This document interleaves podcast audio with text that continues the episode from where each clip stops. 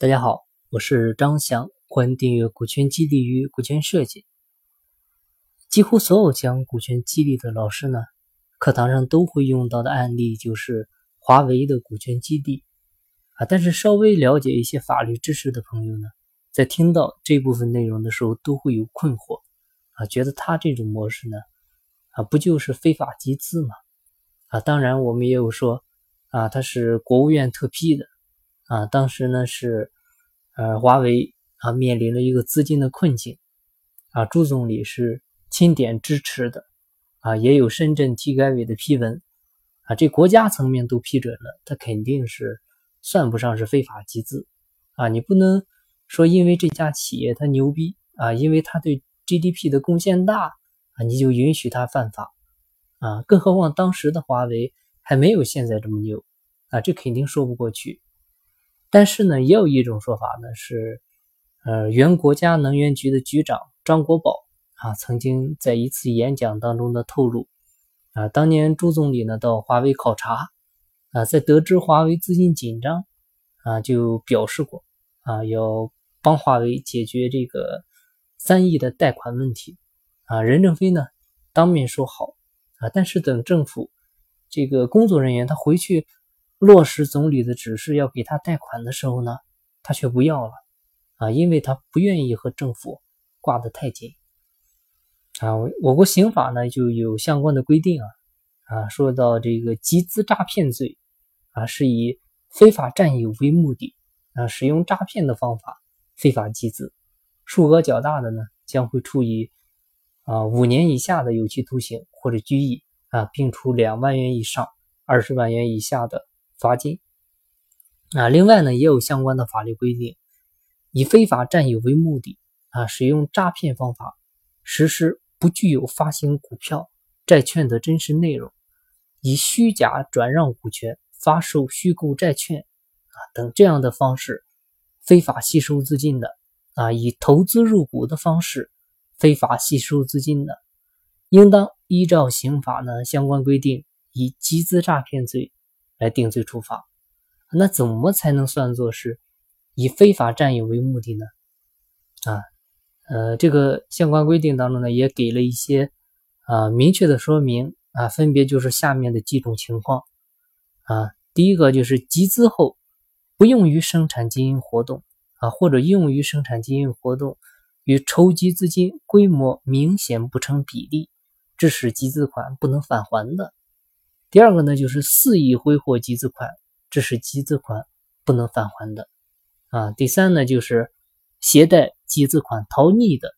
啊。四是将集资款呢用于违法犯罪活动的。五抽逃转移资金啊，隐匿财产，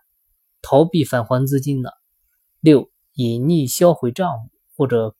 搞假破产啊，这个假倒闭啊，逃避返还资金的这个情况。七呢，拒不交代资金去向，逃避返还资金的；八，其他可以认定非法占有目的的情形啊。那华为的虚拟受限股呢？它本质上是与员工分享利益啊，没有以非法占有为目的啊，也没有使用诈骗的方法，所以呢，不存在上面这些情形啊，它是不触犯刑法的啊。如果说华为真的触犯了刑法，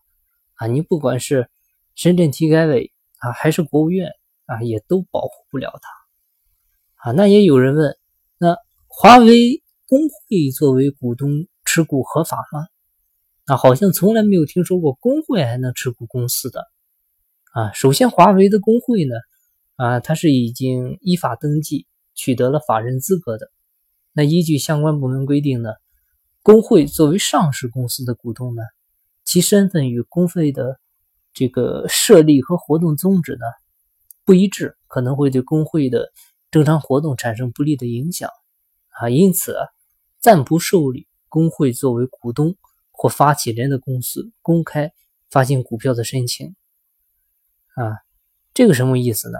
啊，这里呢说的是上市公司啊，就是说如果工会作为股东啊，你这个公司呢是不能上市的。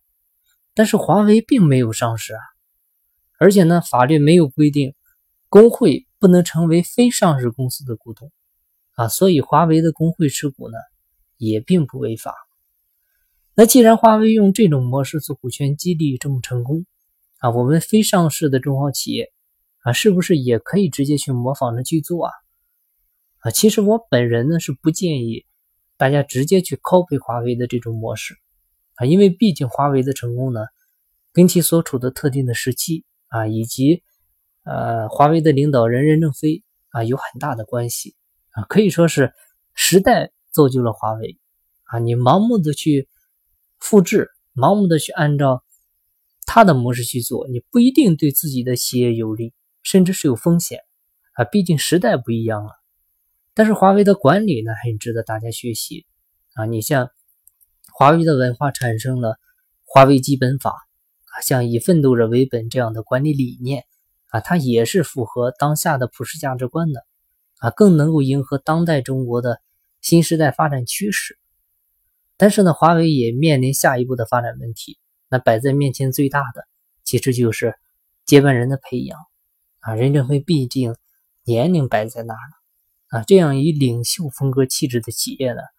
还是有风险的。啊，我想这也是任总未来几年呢需要好好的考虑的事情。好，那今天的分享呢就到这里，感谢您的收听。如果您有股权激励、股权设计方面的问题，欢迎加微信，咱们再深入沟通。我的微信号是四零六八九三四六四。金不在西天，金在路上。我是张翔，下期再见，拜拜。